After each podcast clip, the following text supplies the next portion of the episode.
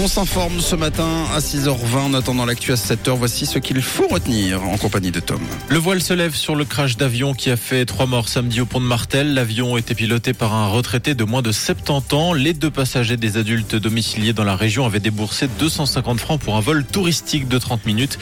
Les circonstances du drame ne sont pas encore connues. L'enquête pourrait durer plusieurs mois. L'Italie durement touchée par les intempéries. Le nord du pays connaît de violentes inondations. En Sicile, c'est l'Etna qui est entré en éruption hier.